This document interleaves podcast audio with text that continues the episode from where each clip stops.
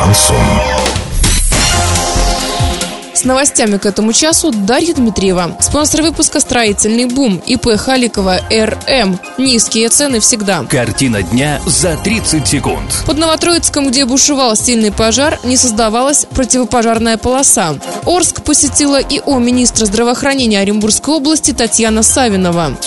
Подробнее обо всем. Подробнее обо всем. Под Новотроицком, где бушевал сильный степной пожар, пришедший из Казахстана, не создавалась противопожарная полоса. Сайт урал56.ру со ссылкой на источник сообщает, что этот участок полностью речной, поэтому пожарную полосу там не делали. Напомним, 29 июня был сильный ветер. Река шириной в 50 метров не помогла, поэтому полоса здесь бы тоже не смогла защитить город от пожара.